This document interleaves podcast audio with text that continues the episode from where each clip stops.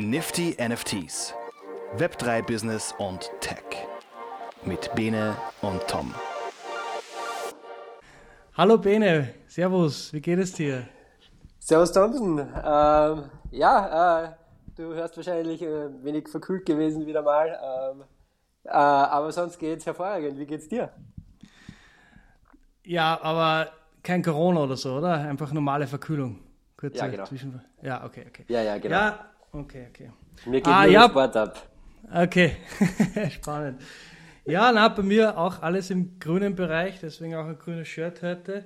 Ähm, habe aber auch äh, gerade vor einer Woche oder so ein bisschen einen Wink vom Universum bekommen, dass ich ein bisschen äh, kürzer treten soll, im wahrsten Sinne des Wortes. Äh, am Freitag letzter Woche beim Fußballspielen zweimal den linken Fuß äh, ein bisschen ja, verletzt sozusagen und, und dann äh, eineinhalb Tage später beim Wandern den rechten Fuß komplett umgeknickt und bin dann am Montag äh, wie bei wie, wie Forrest Gump mit den Eisenfüßen bin ich dann durch meine Wohnung gegangen äh, und genau ja. seitdem seitdem äh, gerade dabei so ein bisschen ja meine Füße wieder auf Vordermann zu bekommen und äh, passt eh schon wieder alles gut Genau, ähm, aber abgesehen davon, äh, äh, weit und breit kein Sommerloch zu sehen, viel zu tun, was ja, super, super, Sache ist.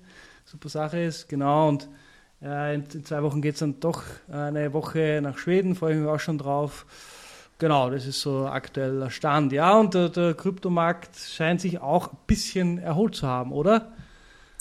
Ja, äh, Gott sei Dank sieht so aus, ja. Ähm, ich glaube, ähm, ganz grundsätzlich äh, hatten wir jetzt eine kurze Pause seit unserer letzten Episode, äh, was auch auf die letzten technischen Probleme unserer, unserer Aufnahmesoftware ein wenig zurückzuführen ist. Ähm, also äh, die Ghost-Episode, die wir nicht gelauncht haben, würde ich mal, würde ich mal titulieren. Genau. Ähm, aber ja, ähm, deshalb haben wir irgendwie, äh, äh, I don't know, äh, so, äh, äh, ja, guterweise, tollerweise haben wir dann dieses äh, Kryptoloch ein wenig äh, somit verpasst. Ähm, aber es hat nichts eigentlich mit dem zu tun, dass wir nicht wollten, sondern eigentlich eher ein Softwareproblem. Mhm. Ähm, aber ja, Gott sei Dank äh, hören wir uns heute wieder, wo es jetzt scheinbar das Schlimmste vorüber ist. Ähm, ich glaube, wir hatten ja, hatten wir, glaube ich, letztes Mal, also in der letzten Episode, die wir gepublished haben, ein wenig über den den Lunar Meltdown geredet und ja, ich glaube, ähm, ist ein richtig guter Punkt, eigentlich auch als Einstiegsthema ein wenig darüber zu reden, äh, wie sich diese, dieser Lunar Meltdown jetzt so langfristig auf ein paar Krypto-Hedgefonds ähm, ausgewirkt hat und äh, ja, ich glaube, äh, ziemlich, ziemlich krass, ähm, wie, wie, eigentlich Free Arrows Capital, äh, einer der größten, größten Krypto-Hedgefonds, ähm, durch, äh, vor die Hunde gegangen ist, in Wahrheit. Mhm. Also die sind ja, glaube ich, jetzt mittlerweile insolvent und die beiden Founder wurden, glaube ich, in der Schweiz irgendwo äh, von den Behörden äh, aufgegriffen und ja, müssen sich jetzt den, äh, den staatlichen äh, juristischen Institutionen stellen. Hast du das ein wenig mitverfolgt, Tom?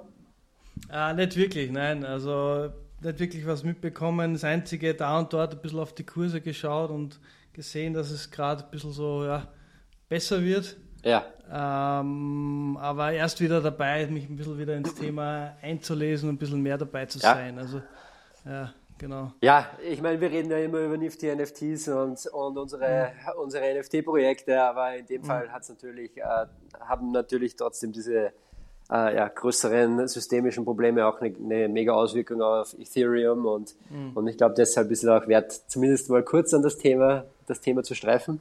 Und mhm. ähm, ja, äh, also ganz kurz auch, ich habe selber einen Blogpost dazu geschrieben, ähm, äh, eigentlich auch das Ganze aus höherer Flughöhe nochmal irgendwie mhm. zu beleuchten, weil ähm, ja, aus meiner Sicht äh, ist halt das so ein typisches äh, Krypto-Thema, dass du äh, jedes Mal, wenn, wenn äh, Bitcoin diese Halving Cycles hat, ähm, jedes Mal, wenn eigentlich die Bitcoin-Ausgabe halbiert wird, ist es so irgendwie der Startschuss zu einem Bullrun, wo der, der, die Kryptopreise im Allgemeinen, also zuerst mal Bitcoin explodiert und dann äh, die, die Preise für mehrere Kryptoprojekte.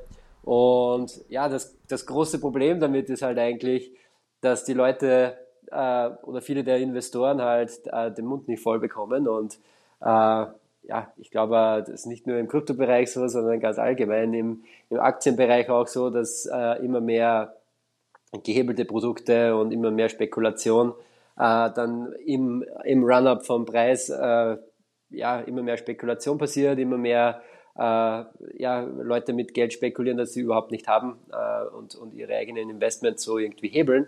Und ja, immer passiert dann immer irgendwo, wie und wie jetzt eben auch im letzten Cycle der, der Luna Meltdown passiert ist, äh, irgendein kleines Steinchen im System äh, fällt um oder fällt heraus. Äh, in dem Fall war es, war es ein größeres Steinchen mit Luna und ähm, das hat eine richtige Kaskade an, an Liquidierungen und eben Hedgefonds und, und ähm, äh, Kryptoprodukten oder Kryptofirmen Meltdowns äh, äh, irgendwie zur Folge gehabt und war dann eben eigentlich auch der große Grund, warum jetzt die Preise äh, so implodiert sind. Und ja, wir hatten, glaube ich, für eine Weile äh, Ethereum unter 1000 Dollar und Bitcoin unter 20.000 äh, für eine Weile. Also das waren dann schon wirklich, glaube ich, 70 Prozent äh, Drawdown von den All-Time-Highs und mhm. ja, hat fällt leider Gottes hauptsächlich auf die Leute zurück, die natürlich später im Cycle bei relativ hohen Preisen investiert haben, die jetzt sehr viel Geld verloren haben und die meisten von denen sind, glaube ich, auch mittlerweile wieder, wieder raus aus dem Markt. Ähm, also ich, verfol ich, verfolge da irgendwie immer so äh, äh Glassnode, das ist so meine, die, die, immer so diese datengetriebenen Analysen fahren und, und wo du dann eigentlich aus diesen äh, Kauf- und Verkaufanalysen relativ gut siehst, ähm, wie so die, die Marktsegmente derzeit strukturiert sind und mhm. ja, äh, ich glaube, für, für Leute, die eben schon länger investiert sind und die irgendwie so unter, keine Ahnung, 10.000 Dollar Bitcoin gekauft haben, die sind natürlich noch irgendwie dabei und, und relativ relaxed, weil ja, war ist immer noch ein guter Profit dabei rausgesprungen, mhm. aber für Leute, die natürlich irgendwo so in dem Bereich um 60.000 Dollar gekauft haben, für die ist es natürlich extrem schade und ja, ist immer mhm. traurig, weil natürlich auch viele Leute, die äh, die Lust an Krypto verlieren und dann halt mhm. eigentlich nie wieder reinschauen. Also, ja, ja. Ja. Oder zumindest mittel- und lang, mittel, kurz- und mittelfristig nicht so. Ja, ja genau, genau. Was, was wäre so dein biggest learning jetzt aus dem Tal der Tränen? Dass ich, das so dein oder Takeaway für dich selber, aber auch jetzt generell? Äh, ja, ich meine, ich, ich finde, da redet man immer, redet man sich immer ganz leicht, wenn man irgendwie eben schon lange dabei ist und trotzdem irgendwie das, das Krypto-Portfolio im Großen und Ganzen noch grün ist, dann, dann tut man sich da recht leicht irgendwie zu sagen, ja, äh, ja klar bin ich da irgendwie noch dabei und glaube an die Technologie, oder? Ja. Ähm, aber äh, wenn man mal irgendwie die Preise außen vor lässt, dann gibt es natürlich immer noch spannende Projekte, äh, die nach wie vor, die das auch überlebt haben. Also ähm, ich habe da letztens ein Interview gehört äh, von Sam Bankman-Fried, das ist der CEO von äh, FTX, äh, die, die Kryptobörse. Und FTX, also Sam Bankman-Fried ist, glaube ich, 26 Jahre und irgendwie Multimilliardär. Milliardär. Wow. Also äh, ich glaube, der jüngste Milliardär, self-made Milliardär aller Zeiten oder irgendwie sowas, habe ich mal gelesen. Ähm, wow.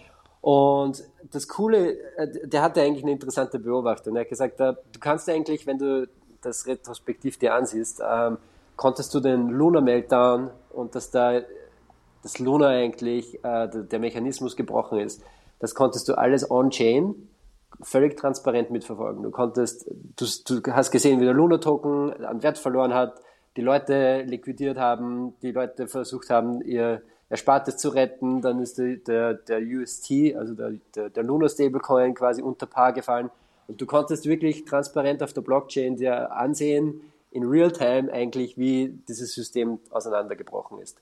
Mhm. Im Kontrast dazu, wenn du dir jetzt eben Celsius und Voyager, wo ich persönlich auch ein, ein klein wenig betroffen war, Celsius, Voyager, Free Arrows Capital, also diese ganzen Hedgefonds und, und Kryptobörsen, die äh, äh nicht Blockchain-native sind, äh, da hast du null Transparenz drinnen. Mhm. Also äh, selbst bei Voyager, wo ich selber eigentlich einen Teil von meinem Krypto quasi äh, geparkt hatte und die jetzt ähm, bankrott sind, ähm, die sind eigentlich sogar äh, eine ähm, äh, Public Traded Company, also ein börsennotiertes Unternehmen. Und ich habe mir gedacht, ah super, die haben ja auch Reporting Requirements, die müssen ja auch transparent offenlegen, äh, welche Kredite die ausgegeben haben und, Entschuldigung, muss kurz hier ja, einen Dialog wegklicken. Ähm, und ja, natürlich äh, kannst du dir ansehen, dass die irgendwie äh, Kredite ausgegeben haben, aber du konntest eigentlich von, rein von dem Reporting, das die gemacht haben, nie transparent rauslesen, dass eigentlich die genau einen Kredit an Free Arrows Capital rausgegeben haben und dieser eine Kredit über 60 Prozent ihres Gesamtvolumens war und das eigentlich ein mega Risiko war. Aber es war eigentlich aus deren Balance Sheet nicht wirklich rauszulesen, weil das natürlich trotzdem so ausgesehen hat, wie wenn das irgendwie auf sechs Länder verteilt war. Aber dahinter ist trotzdem ein äh, Borrower, also eine Firma gestanden, die den Kredit äh, rausgenommen hat. Und also das ist irgendwie so ein großes Learning von, von mir und, und ja, eigentlich durch die Bank dieses äh, DeFi und, und diese DeFi-Produkte, die äh, Blockchain-native sind, mhm. ähm, die machen halt keinen Unterschied, wer du bist, oder? Also wenn du deine, deine äh, Rückzahlungen nicht machen kannst, dann wirst du liquidiert und das System ist relativ stabil. Wenn du Free Arrows Capital warst, dann hast du Kredite bekommen, äh, ohne dass du irgendwelche Sicherheiten hinterlegst.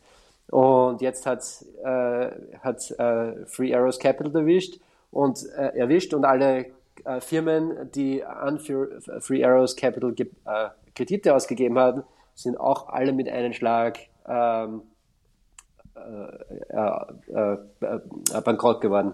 Mhm. Heute hat es mich mit, mit Deutsch und Englisch. Äh, sorry. Kein Problem. Kein, kein Problem. ja, aber, aber äh, das Spannende daran, daran ist, und das ist eigentlich äh, die, der, der Haupt-Selling äh, Point von Krypto, dass du halt, du kannst in DeFi alles transparent nachverfolgen. Wenn das Protokoll kein, keine Kohle mehr hat oder irgendwie, dann, dann siehst du das on-chain. Du kannst dir diese ganzen Statistiken rausfahren. Mhm. Ähm, wenn das im äh, Traditional Finance Bereich passiert und diese Firmen äh, auf einmal keine Kohle mehr haben, dann kannst du das irgendwo, dann kannst du das nirgends nachvollziehen. Ja. Äh, keiner wusste, dass Free Arrows Capital äh, mega Probleme hatte. Keiner wusste, dass diese äh, Celsius und Voyager und wie sie alle heißen, äh, da gab es ein paar Firmen, Genesis, das konnte keiner nachvollziehen, dass die diese riesen Kredite ausständig haben bei Free Arrows und äh, dass es eigentlich so ein systematisches Risiko war. Und ja, mhm.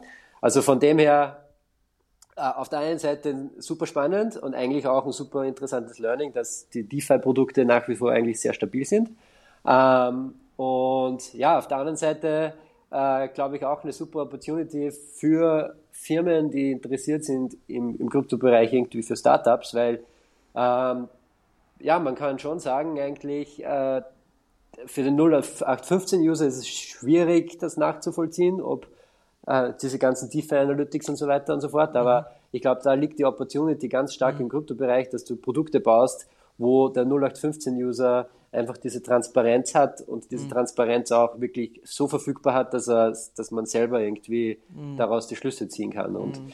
ja, Krypto hat nach wie vor dieses UI-Problem, sage ich mal, aber ähm, du siehst eigentlich, dass, dass diese Transparenz extrem wichtig wäre und mhm diese Risiken eigentlich dann auch leichter absehbar wären. Ja. ja. Vielleicht, ja. Oder möglicherweise ja. leichter absehbar wären. Ja, spannend. Und dass so Kompromiss-Hybrid-Lösungen ähm, quasi ja nicht wirklich eine Daseinsberechtigung haben, oder? Also das so oder ja, es ist ja. eine, eine, gute Frage, oder? Ähm, weil ich meine, wenn du dir Celsius oder eben auch Voyager ansiehst, ähm, von der User Experience her sind das ja tolle Apps gewesen und ich habe mhm. ich habe das ja eben auch selbst genutzt oder mhm. keine Ahnung Bitpanda oder Coinbase und so, die bauen schon richtig coole Produkte. Mhm. Ähm, aber äh, im, im Bitcoin-Bereich gibt es so dieses Mantra oder ähm, äh, Not your keys, not your coins, also dass du halt irgendwie die Möglichkeit hast, das in Private Wallets zu hosten. Mhm. Und mhm. da wird die, ist die User Experience halt derzeit nicht so gut oder noch nicht so mhm. gut. Und ich glaube, da ist halt so definitiv, wo viele Leute im Krypto oder viele äh, Unternehmer im Kryptobereich eine Riesenchance hätten, äh, mit einer guten User Experience viele Kunden anzuziehen und, und eigentlich dann auch eine private, äh, private Wallets und so ähm, ja, zur Verfügung stellen können und ja. dann ein Unternehmen darauf aufbauen können. Ja. Äh, siehst du da irgendwie Startups oder Technologien am Krypto-Horizont, die da irgendwie einen guten Job machen können zukünftig? Äh, es ist eigentlich eine echt coole Frage. Ich habe äh, tatsächlich letztens was gefunden, äh, äh was ich habe es mir aber im, ehrlicherweise noch nicht im Detail angesehen. Ähm, mhm. muss mir kurz mein, mein uh, Handy hier holen. Ähm, ja, ja. Die, die App, äh, falls sich das jemand ansehen will, die App heißt äh, Argent, äh, A-R-G-E-N-T. Äh, so wie Argentinien, eine, nur ohne I, genau. oder? Ja, ja genau. Mhm. Und das ist ein, äh, eine App, die äh, eine Zero-Knowledge äh, Sidechain von Ethereum bedient. Und du kannst dort ähm, eigentlich die DeFi-Funktionalitäten von Ethereum über eine dezentralisierte App, das ist zumindest die Versprechung, äh, über eine dezentralisierte App ähm, nutzen. Also DeFi mhm. für die breite Masse. Äh, mhm. Ich habe mal, habe mir die App mal installiert und mal aufgemacht und soweit sieht es cool aus, aber ich will das jetzt mhm. noch nie, niemandem irgendwie yeah. ans Herz legen, weil ich einfach das selber jetzt noch nie ausprobiert habe. Und ja, ja nachdem äh, Voyager bei mir selbst äh, dann wenig Schaden angerichtet hat, bin ich ein wenig, äh, vertraue ich jetzt Third-Party-Apps äh, gerade nicht so viel, ja, ähm, sondern eher meinen eigenen Wallets. Aber man kann sich das definitiv mal ansehen. Die User Experience von dieser äh, äh, Argent-App ist auf jeden Fall cool. Mhm. Spannend. Ja, die sind anscheinend in UK zu Hause, London. Ja, genau. Ähm, suchen gerade einen Head of Product. äh, ja, spannend. Cool, danke fürs Teilen. Ja, ähm, bin ich mal zufällig drüber gestolpert auf Twitter und mhm. habe ich mir angesehen. Und weil also Zero Knowledge Proofs, äh, ich, ich, weiß nicht, kann, kann, kennst du das Thema ein wenig? Weißt du, was nein, es ist? Nein, nein, sagt mir nichts. Äh, also wir reden ja immer davon, dass die Blockchain hundertprozentig transparent ist, aber das heißt auch, meine Privacy ist relativ offengelegt, oder? Also mhm. wenn, mhm. Äh, wir haben schon mal darüber geredet, wenn du meine Wallet-Adresse kennst, dann kannst du auch irgendwie dir ansehen, was ich im Wallet liegen habe, kannst ja. du meine NFTs ansehen. Was, was natürlich auf der einen Seite eine, eine coole Sache ist für NFTs und keine Ahnung, äh, aber es gibt auch einen Teil, der eigentlich privat sein sollte. Also ich will ja nicht, dass irgendwie jeder in mein Bankkonto reinschauen kann. Mhm. Und ähm, da gibt es diese tolle Technologie, äh, die eigentlich aktuell noch ein wenig in den Kinderschuhen steckt. Äh, Zero Knowledge äh, Rollups oder Zero Knowledge Proofs eigentlich ist der mathematische Innovation dahinter. Und ähm, es ist eigentlich fast schwer, sich vorzustellen, äh, aber mit dem Zero Knowledge Proof kann ich zum Beispiel sagen, äh, ich äh, besitze zum Beispiel 10 Bitcoin und du kannst das verifizieren, ohne dass du in mein Konto reinschauen kannst. Also du bekommst eigentlich einen mathematischen Proof von mir, was äh, äh, äh über diese Zero Knowledge äh, Technologie bekommst du einen mathematischen Proof von mir und du kannst verifizieren, dass meine Aussage quasi ah. korrekt ist, also dass meine, mein Wallet zum Beispiel 10 Bitcoin hat. Aha, aha. Du kannst äh, das verifizieren, ohne dass du reinschauen musst auf mein äh, eigentliches Wallet. Sehr cool. Und und dieses Konzept kannst du jetzt zum Beispiel auch weiter, weiterspinnen und sagen, ähm, ich kann zum Beispiel auch meine Transaktion, dass ich dir jetzt zum Beispiel einen Bitcoin schicke, äh, über ein Zero-Knowledge-Netzwerk äh, quasi auf eine Blockchain speichern, dann, äh, dann sind auch, auch auf, mein, auf, einmal meine Transaktionen äh, verschlüsselt quasi und nicht von außen einsehbar. Mhm. Und äh, das ganze CK, äh, Zcash äh, die Cryptocurrency Zcash basiert zum Beispiel komplett auf Zero Knowledge Proofs.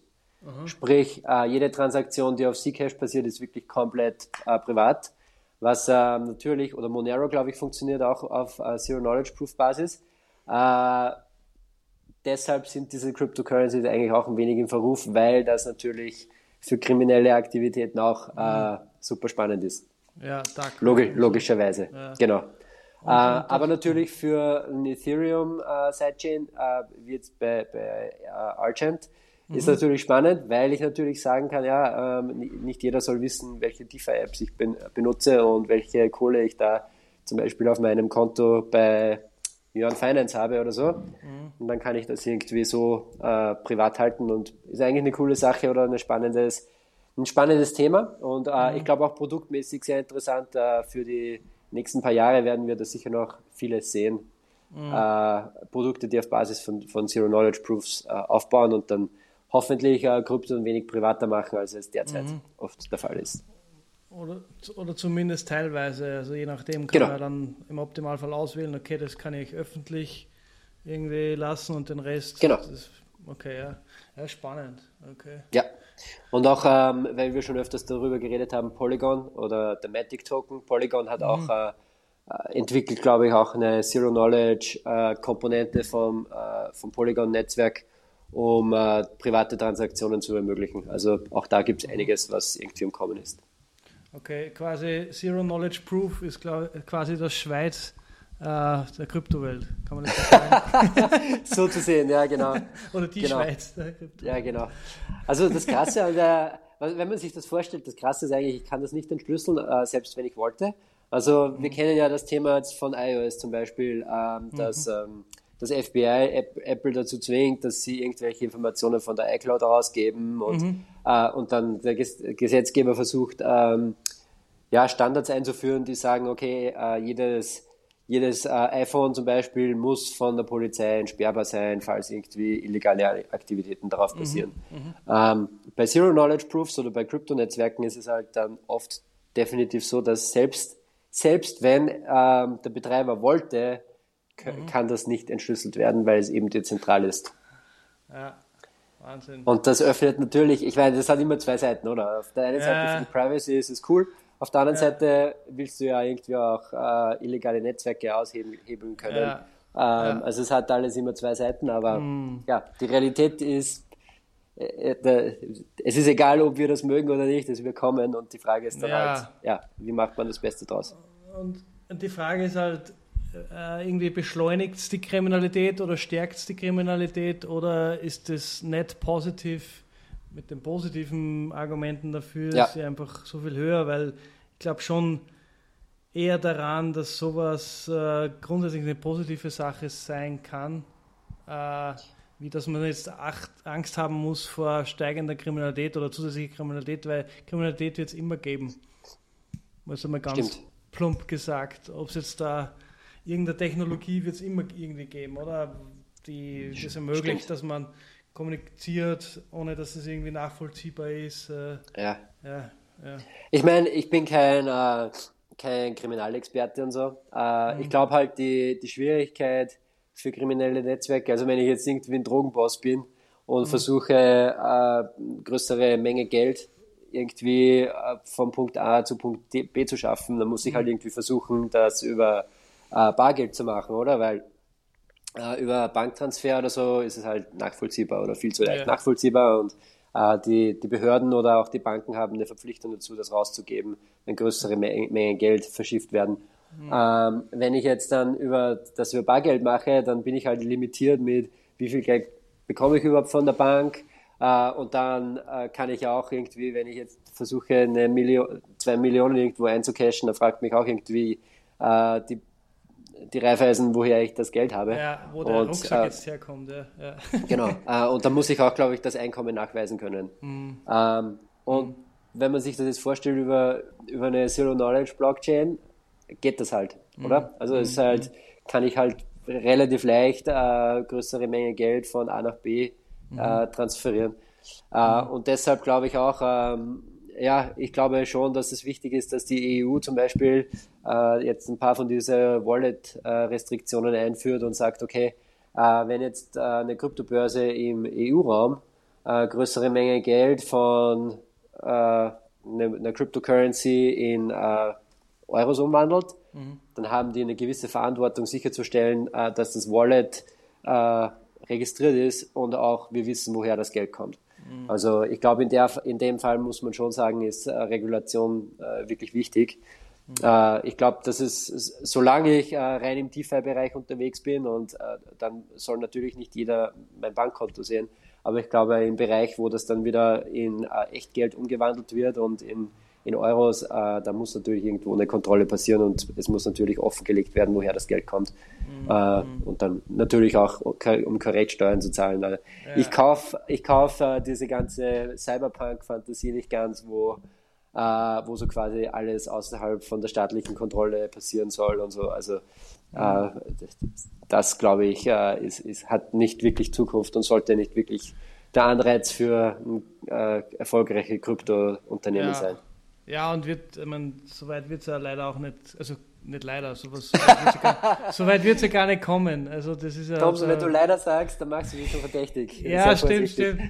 Ja, ja, irgendwie finde ich es offensichtlich schon spannend. Ja, ja es ist ähm, spannend. Äh, ja, aber so weit lassen es sicher nicht kommen. Ja, genau.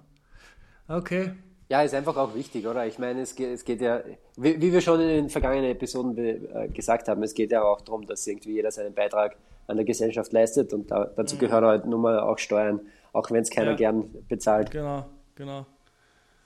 Oder ja, genau. Und sobald dann irgendwie Güter konsumiert werden, Sachen eingekauft werden, muss man halt irgendwie schauen, okay, wo kommt das Geld her, wenn es vorher genau. nicht irgendwie transparent ist, oder? Ja, ja. genau. Ja. Okay. Ja, ähm, um das Thema zu beschließen, Thompson, mhm. ähm, äh, weil ich interessiert bin, ähm, hast, hast du die letzten paar Wochen äh, in irgendwelche NFT-Projekte reingeschaut gehabt? gehabt äh, ist dir was Spannendes aufgefallen, äh, das du mit unseren Zuhörern teilen kannst? Ja, also es sind zwei, drei Sachen habe ich mal rausgepickt für heute, die ich ganz cool gefunden habe. Einmal, was mit dem du auch, also kannst mit allem was anfangen, so, so, so kenne ich dich schon, aber eines äh, habe ich sofort an dich gedacht, weil du hast ja deinen äh, BN3.eth, äh, deinen, deinen Domain quasi äh, vor ein paar Monaten schon gekauft, oder soweit, wenn ja, ich genau. da richtig liege. Uh, Benedikt.eth mit, mit einem Dreier vorne, genau. Ah ja, Benedikt, genau so. Ähm, Benedikt.eth mit einem Dreier drin, genau. Und da habe ich gerade die Headline gelesen, dass äh, der, der äh, ENS, also der Ethereum Name Service, ähm, die Domain für Amazon.eth äh, quasi ein Angebot an den aktuellen Holder rausgegangen ist, an äh, über eine Million und die wurde anscheinend denied, also so auf der Art, ähm, nö, wenn der Amazon wirklich die, die, die Domain haben will, dann haben die sicher mehr Kohle dafür. Äh, das war so der, die, die Grundaussage von dem, von, der, von, dem, von dem Artikel. Und, äh, aber was natürlich auch eine Möglichkeit ist, ist, dass in dem Fall auch äh, dieses Wash-Trading könnte natürlich auch sein, dass es irgendwie ein, abgemacht, ein abgemachtes Angebot war oder was auch immer, dass der Preis dann nach oben geht, weil anscheinend hat der jetzige Besitzer hat das vor ein paar Monaten, vor fünf Monaten um 33 ETH gekauft, also um 100k umgerechnet, 100.000 Dollar und jetzt ja. äh, um eine Million. Äh, Wäre schon ein guter Profit, aber wenn es wirklich so war, dann finde ich den Move cool, weil dann bin ich mir auch sicher, dass Amazon, wenn sie die Domain haben wollen, sicher mehr Geld auf der Seite haben dafür. Ja, ja, absolut, ja. Ja, diese äh, ENS, also Ethereum Name Service Domains, mhm. äh, haben ja aktuell eine ziemliche Bubble, eine, eine ziemliche Spekulationsbubble. Mhm. Äh, äh die Leute kaufen zum Beispiel iPhone, also jetzt haben wir iPhone 13, glaube ich. Ah, äh, aktuell. Das iPhone 400. Halt, ja, iPhone 14, 15, 16, 17 und so, das ist alles verkauft, weil ja, die Leute ja. halt darauf spekulieren, dass es irgendwann 14 iPhone 14 ETH oder iPhone ja. 15 ETH dann äh, was wert ist oder so. Ja. Und ähm, ja, also wenn du dir diese äh, Statistiken ansiehst, das ist Ethereum Name Service, da, die Leute fliegen da alle gerade drauf, das ist irgendwie ja, äh, total krass. Ja, genau. Das war eins und dann äh, und Gamer, sorry, ja, hat, ja, hat natürlich auch mit dem äh, günstigen äh, Ethereum äh, Gas Fees aktuell zu tun. Äh, mhm. Wie ich damals meinen ETH-Domain gekauft habe, habe ich ja, glaube ich, äh, der, der, Domain selbst hat irgendwie 10 Dollar gekostet, aber die, die Transaction Fees waren irgendwie 200 Dollar. und drum, das ist halt aktuell irgendwie kostet der Domain 10 Dollar und Transaction ja. Fees sind halt irgendwie nochmal 10 oder so. Also ja. das hat mit dem auch zu tun, dass es äh, aktuell am NFT-Markt und auch am Ethereum-Markt äh, manche Dinge sehr spekulativ sind, weil ja. äh, Ethereum billig ist und auch die Transaction Fees günstig sind. Ja, ja. Das wollte ich noch dazu gesagt haben. Ja, ja. cool.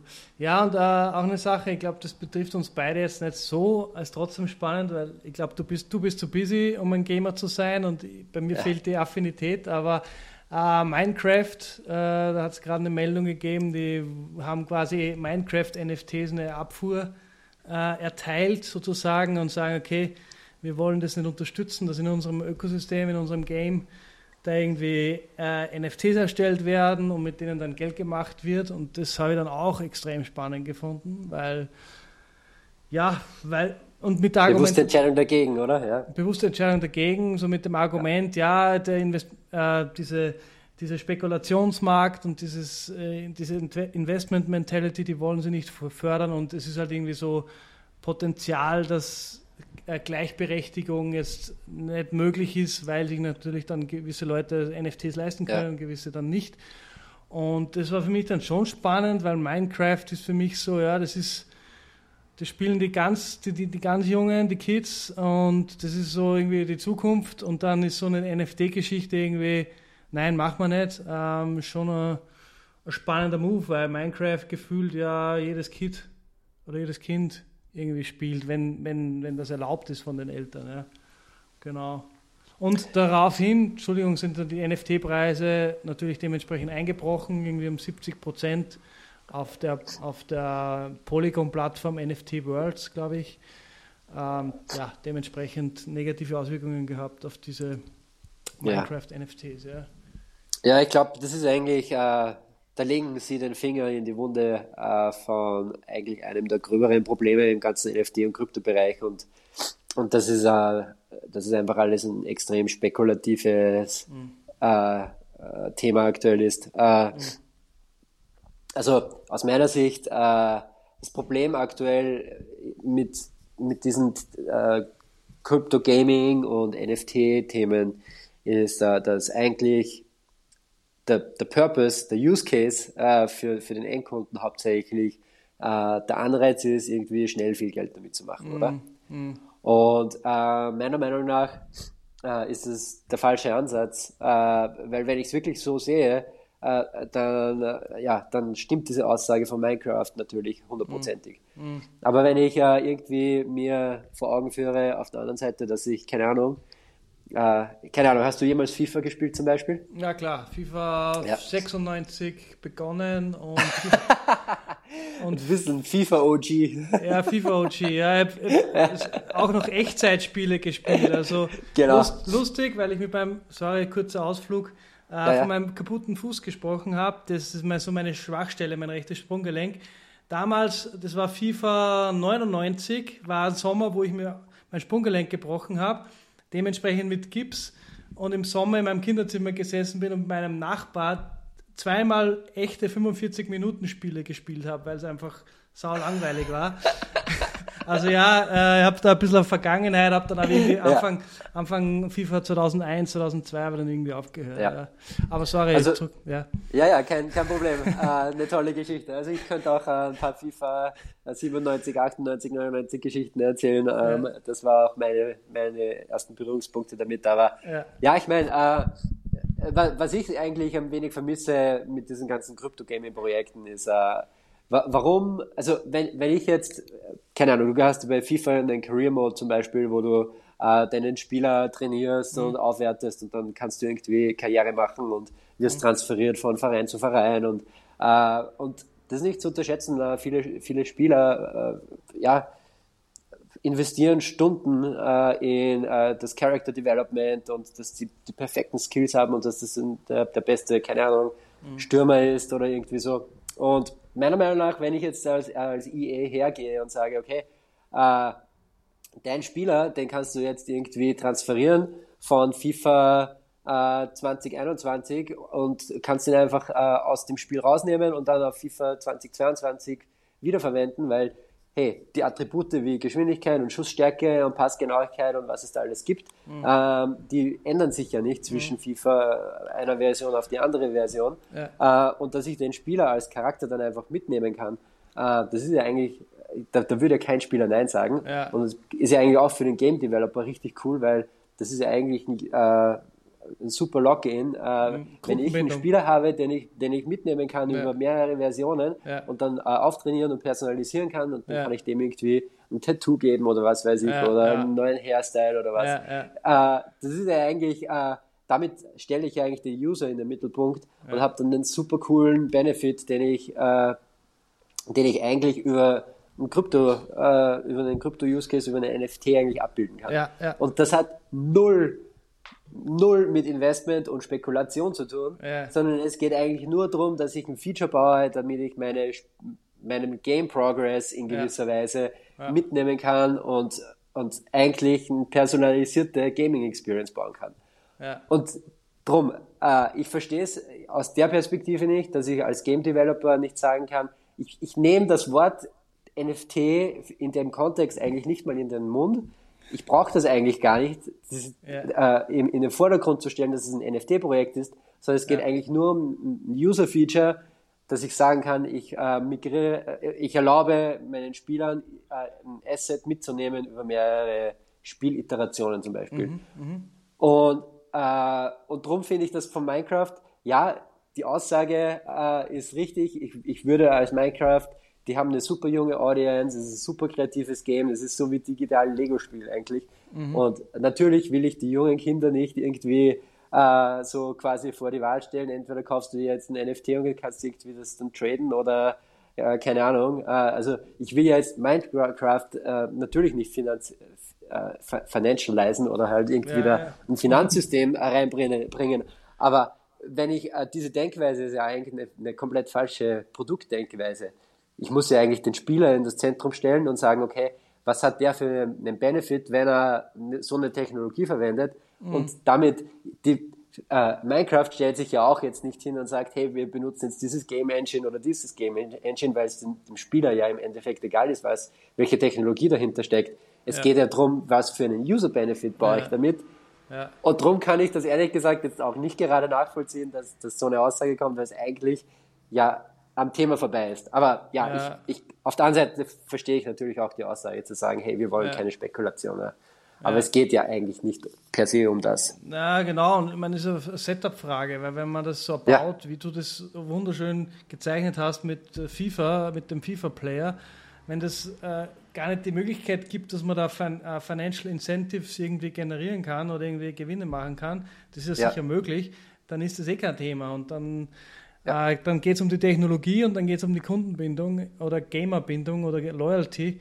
Ähm, genau. Und das ist das, wo wir offensichtlich beide äh, Potenzial sehen und ähm, was ich super cool gefunden habe, dass du das jetzt mit dem FIFA-Beispiel gesagt hast, weil das ja, es ist ist ein No-Brainer. Und by the way, wäre natürlich auch cool, wenn du den, den Spieler natürlich äh, zu jeder Version mitnehmen kannst, aber dementsprechend auch natürlich das Alter dann ein bisschen auch dagegen spielt oder so. Und dass man sagt, okay, man muss jetzt ein bisschen mehr ja. Richtung Ernährung machen oder mehr Schlaf oder was auch immer. Ähm, und ja. natürlich so Real-Life-Sachen äh, äh, irgendwie genau. einspielen lassen. Ja, genau. Ja, und ich meine, äh, Sportspiele sind natürlich ein Beispiel, das irgendwie bei mir natürlich, äh, oder bei uns beiden natürlich irgendwo zu Hause ist, aber mhm. äh, keine Ahnung, dasselbe, dasselbe Schema müsste ja eigentlich äh, anwendbar sein auf jeden Rollenspielcharakter. Äh, keine Ahnung, ich habe auch Diablo 1 und 2 und 3 gespielt und dann fängst mhm. du wieder immer bei Null an. Mhm. Äh, warum kann ich nicht einfach meinen Charakter mitnehmen mhm. und muss mir irgendwie eben dann keine Gedanken machen, dass ich das irgendwie über, äh, dass mir irgendwie Blizzard mein, mein Ding abdreht, sondern ich kann einfach dann, ja, ja das über eine Blockchain irgendwie ja, spielen. Genau. Und warum kann ich nicht äh, mit dem Lionel Messi in FIFA 22 in den äh, Metaverse Adidas Store gehen und aufgrund, aufgrund von meinen Skills dann einen Sneaker jetzt äh, quasi oder einen neuen, neuen Fußballschuh quasi mir holen und den aber auch dann vergünstigt im, im echten Leben dann bekommen. Also das kann man natürlich auch noch weiterspinnen. Ja. Ja, also diese Kunden, Kundenbindungsbenefits mhm. sind natürlich super. Mhm. Ähm, ich meine, die Frage, die man sich natürlich provokativerweise da immer stellen kann, ist, warum brauche ich dafür einen NFT? Ähm, könnte natürlich auch das Ganze abbilden über äh, einfach über das Game und mhm. einen QR-Code ausgeben, der einfach sagt, okay, Spieler Thompson hat auf dem ja. EA-Server den, äh, den Leo Messi oder so. Aber genau, ja. ähm, das Spannende an der, an der ganzen Kryptowelt ist halt auf jeden Fall, wie ich das dann eben weiterverwenden kann. Und ja, ich glaube einfach, dass äh, im Krypto-Bereich, im Krypto-Gaming-Bereich. Äh, viele fangen eben an mit der Prämisse an, das muss irgendwie Gewinn abwerfen, gleich mhm. direkt. Mhm. Und ich finde halt, das ist eigentlich der falsche Ansatz. Ähm, ja, super, perfekt. Ja. Ja. Soll man das als ja. Schlusswort äh, gelten ja. lassen? Ein Plädoyer für, für äh, userzentriertes äh, Crypto-Gaming. So. Genau, perfekt. Das, das, ist eigentlich der Punkt. Die, die, die Bene Bleimstein äh, Masterclass, ja genau. ja, genau. Produktdevelopment Masterclass, genau. Ah, da gibt es andere Experten, glaube ich, die, die da noch mehr Einblick haben. Äh, vor allem, äh, ja, ich glaube, äh, in einem Unternehmen wie EA oder Blizzard, äh, da spielen so viele politische Themen rein, dass es natürlich äh, ein ganz ja. anderes Biest ja. ist, äh, ja. vor allem intern, ja. Ah, eine Sache noch, die, die, mir, noch, die mir heute gekommen ist. Accenture, kennst du die Consulting-Firma? Eh weltweit unterwegs, Klar. einer der größten. Die suchen in Deutschland aktuell 130 Leute im Metaverse, Krypto, NFT-Bereich. Also das ist für mich so, what? Ja. Also 130 Wahnsinn. Leute ist schon mal eine Ansage, nur in Deutschland. Ähm, genau, das war auch so ein bisschen spannend. Ja, ja ähm, jetzt wo die, die Krypto-Bubble geplatzt ist, hat es natürlich viele Unternehmen irgendwie, mm. die haben leider Layoffs durchgeführt. Also mm. äh, auch unsere, äh, unser österreichisches Krypto-Vorzeigeprojekt mm. Bitpanda hat ja leider ein paar Leute entlassen. Mhm. Äh, aber die wirklich gesunden Kryptounternehmen ist eigentlich krass, dass da nach wie vor, glaube ich, äh, nach wie vor eher eingestellt wird, als mhm. rausgeworfen wird. Also ja, äh, ja. wenn du dir auch Binance ansiehst oder äh, soweit ich weiß, äh, werden da eher Leute gesucht als. Mhm. Ähm, ja. ja. Ja. das war ja, definitiv spannend. Wobei, da bin ich mir nicht ganz sicher, ob das, bin mir nicht ganz sicher, ob das ein PR-Move ist, weil wenn irgendwo überall steht, Krypto werden alle rausgeschmissen und dann Binance sagen kann, hey, wir suchen 1000 Leute. Ja, klar. Ähm, ist halt leicht zu sagen, einerseits. Äh, die Frage ist, ob sie es dann auch wirklich umsetzen und natürlich positive PR ist, also besser kann man es nicht machen. Ähm, ja. Aber also, ja, muss immer ja, von Schlechtes also, ausgehen. Binance ist da so ein Beispiel und eben FTX, wie vorher schon kurz, wie wir vorher kurz äh, schon wegen diesem Interview von äh, Sam Bankman-Fried geredet haben. Äh, mhm. FTX ist ja auch, glaube ich, äh, aktuell auf Personalsuche. Mhm. Und ähm, die sind auch äh, dabei eigentlich so diese billigen Assets wie jetzt äh, BlockFi, glaube ich, äh, die sind bankrott gegangen, aufgekauft worden von FTX. Also FTX ist da gerade so wirklich am, ich sag mal, am Wildern äh, die mhm. kaufen diese ganzen äh, Assets, die jetzt natürlich massiv billig sind mhm. und äh, integrieren die in ihr eigenes Produkt. Also äh, mhm. ja, beeindruckend eigentlich, wie eine Kryptofirma gerade jetzt in so schwierigen Zeiten dann die Kohle hat, dass sie oder so smart ist, dass sie eigentlich das so so stabil finanziell darstellt, dass sie ähm, dann solche Akquisitionen tätigen kann. Also es ist schon äh, sehr beeindruckend eigentlich, ja. Definitiv. Es wird, glaube ich, in, äh, in den nächsten zehn Jahren wirst du wahrscheinlich äh, Harvard Business Case Study sehen, äh, wie FTX das äh, finanziell äh, so extrem gut auf die Reihe bekommen hat, dass die diese, ich meine, ich meine du kaufst jetzt, wenn du so eine Kryptofirma, die bankrott gegangen ist, äh, die kaufst du ja nicht wegen den, wegen den Schulden, aber mhm. die haben ja alle eine massive Userbasis von Leuten, die, die da massiv Geld irgendwann investiert haben.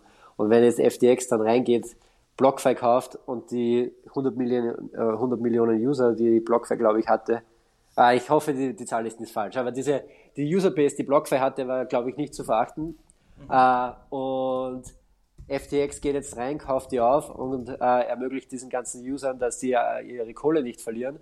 Äh, ja, damit schaffst du natürlich eine super loyale Kundenbasis. Äh, du hast viele Leute, die nach wie vor dann an Krypto glauben und ja, marketingmäßig äh, steigst du auch mal, nochmal gut aus. Also Hut ab eigentlich vor FTX und, und wie die das äh, strategisch aufgestellt haben. Also jeder, den der, der, der ein wenig Business interessiert ist, äh, kann ich empfehlen. Äh, da kann man sich mal einlesen und wahrscheinlich äh, viel lernen.